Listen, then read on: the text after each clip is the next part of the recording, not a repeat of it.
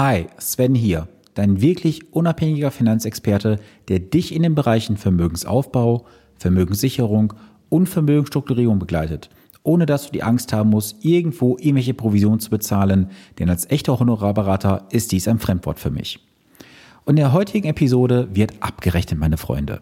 Es wird abgerechnet, aber viele von euch werden das wahrscheinlich gar nicht können, weil ihnen nämlich eine wichtige Information fehlt. Und was du von Unternehmen lernen kannst, das erfährst du heute in der Episode. Das Ganze nach dem Intro. Bleibe dran. Herzlich willkommen zu Vermögensaufbau abseits der Masse. Hier bekommst du Tipps und Tricks zu den Bereichen Geld, Kapital und Wohlstand. Denn jeder falsch investierte Euro ist ein verlorener Euro. Viel Spaß dabei!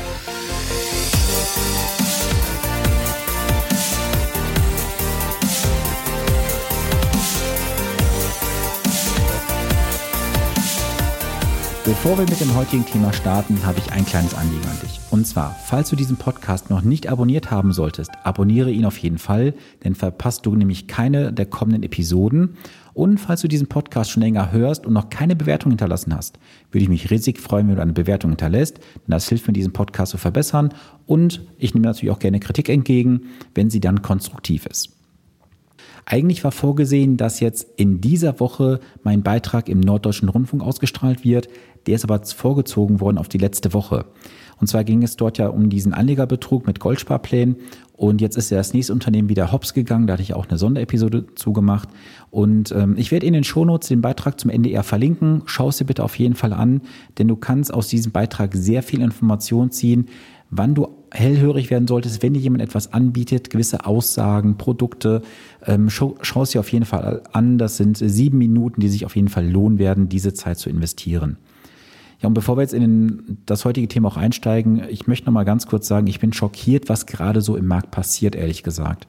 Also was ich so in den letzten Tagen und Wochen gelesen habe, was mir auch zugetragen wurde von teilweise den Podcast-Hörern, dann aus der Community von ähm, Instagram auch, ich weiß nicht, ob ich so viel essen könnte, wie ich kotzen müsste.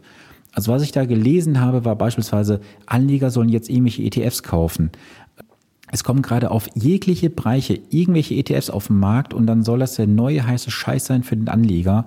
Und es gibt ja diesen Begriff der Investmentpornografie und ich persönlich habe jetzt mal diesen, ich weiß nicht, ob es diesen Namen schon gibt, keine Ahnung, Medienpornografie geprägt. Also was die Medien da draußen fabrizieren, das ist ja sowas von abartig teilweise. Und ähm, die Krönung war gewesen, ein Beitrag, den mir jemand zugespielt hatte. Da ist mal irgendwo gesagt worden, Geldanlage wäre ganz einfach, man braucht keinen Berater, man kann alles im Do-it-yourself regeln. Also ich wusste nicht, was ich auf diese Aussage sagen sollte. Denn was machen wir denn alle? Wenn du Zahnschmerzen hast, gehst du zum Zahnarzt. Hast du Rückenschmerzen, gehst du zum Orthopäden. Warum müssen wir es alle selber behandeln, wenn wir irgendwelche Wehwehchen haben? Warum wir uns jetzt nur noch über irgendwelche YouTube-Videos, über irgendwelche Blogbeiträge dann ähm, Halbwissen teilweise aneignen und dann irgendwo was machen? Könnt ihr gerne alle tun da draußen.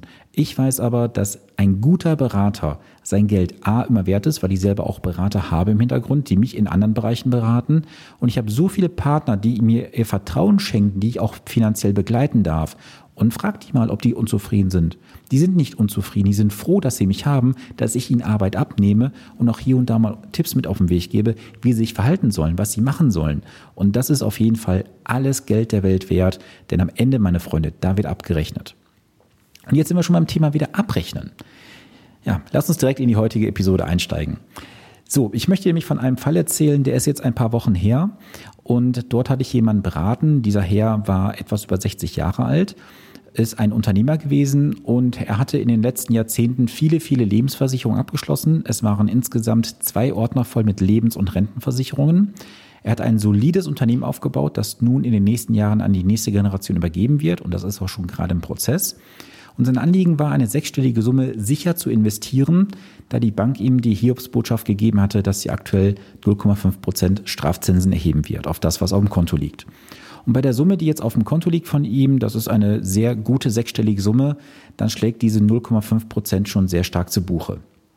Und er sagte mir direkt eins, Herr Stopka, gar kein Problem, wir können alles machen, nur eins kommt nicht in Frage, Aktien. Okay. Ich habe mich dann gefragt, warum keine Aktien?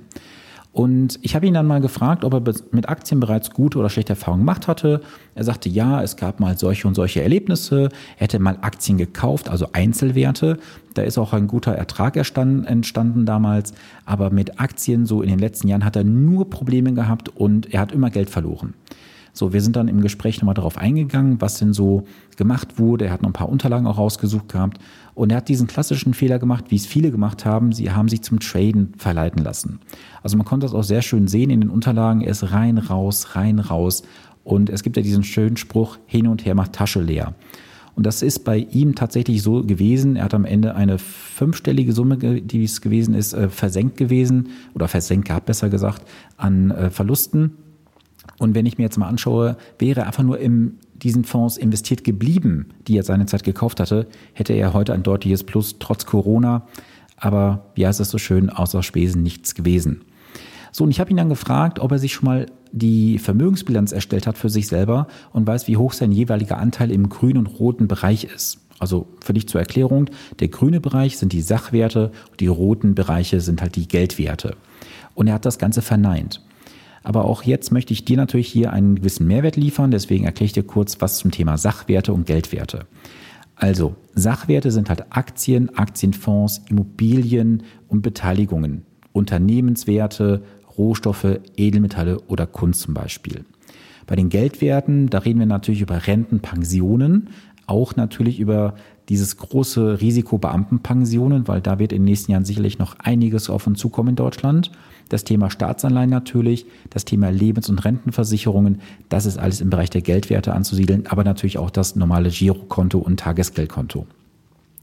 Und bei den Geldwerten musst du dir einfach vor Augen führen, es sind in der Regel auf Papier gedruckte nominale Zahlungsversprechen und gelten in Abhängigkeit von dem Vertrauen in den Schuldner und diesen Zahlungsversprechen.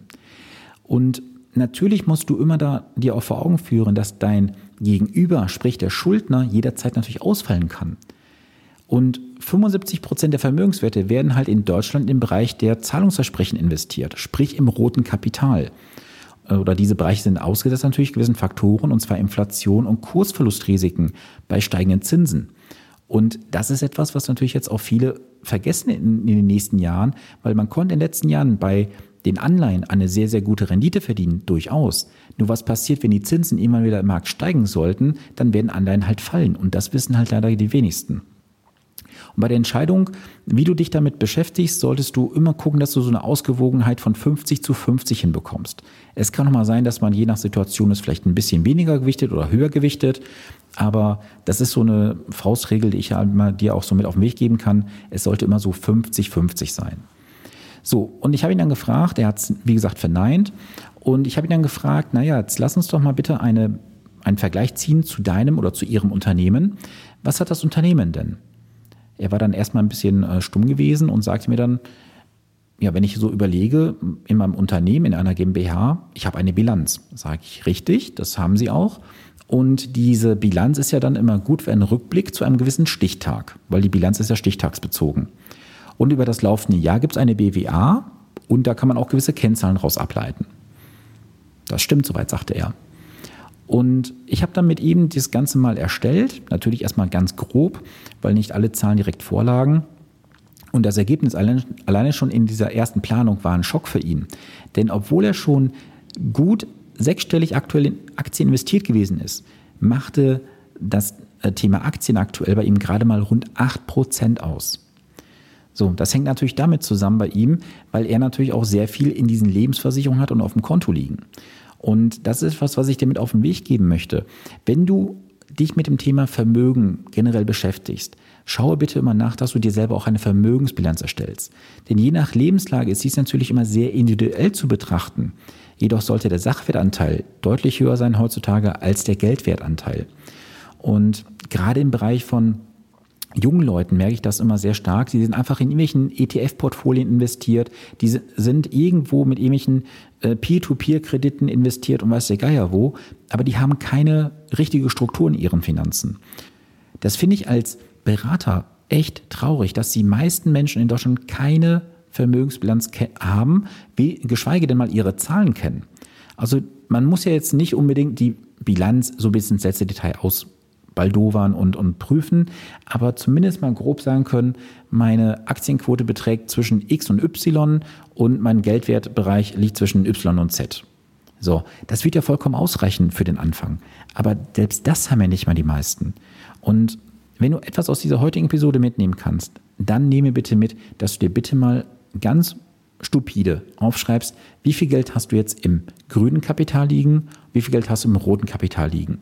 Und ganz wichtig, wenn du Schulden haben solltest, die Schulden musst du bitte immer gegensaldieren. Das ist nämlich etwas, was auch viele vergessen in ihren Bilanzen.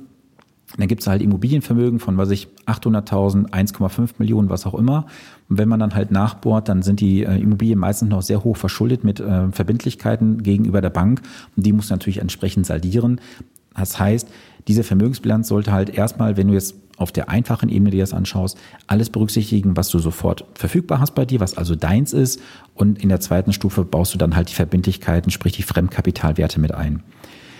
Wenn das für dich generell spannend klingt, dann äh, schreib mir gerne mal. Ich habe ein Tool, mit dem ich halt dort arbeite und dort kannst du einfach mit ein paar Mausklicks dir das Ganze erstellen. Da ist auch eine entsprechende Schnittstelle bei, wo du deine Depots dann andocken kannst. Du kannst dir viele Kennzahlen raus ablesen und was ganz wichtig ist, du kennst halt immer auch dein entsprechendes Netto-Eigenvermögen. Das heißt, wenn du alles heute verkaufen solltest, was wäre dann auf dem Konto, wo es, äh, womit du dann letztendlich was machen könntest.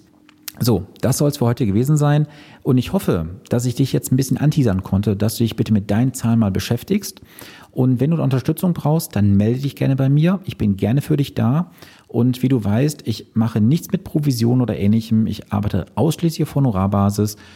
Ja, und Testimonials von Partnern findest du natürlich bei mir auf der Homepage.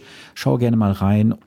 Und wenn du sagst, du möchtest gerne mit mir einfach mal direkt sprechen, gar kein Problem, dann geh einfach mal auf www.finanzpodcast.de slash Termin. Dort gibt es ein honorarfreies Erstgespräch von 30 Minuten. Da können wir uns beide mal kennenlernen, schauen, wie ich dich unterstützen kann und wir gehen auch deine aktuelle Situation und Herausforderung durch und du bekommst versprochen am Ende auch eine Lösung für deine aktuelle Lage. So, jetzt wünsche ich dir auf jeden Fall eine erfolgreiche Woche. Bleibe gesund und bis zum nächsten Montag. Viele Grüße aus Ahaus, dein Sven Stopka.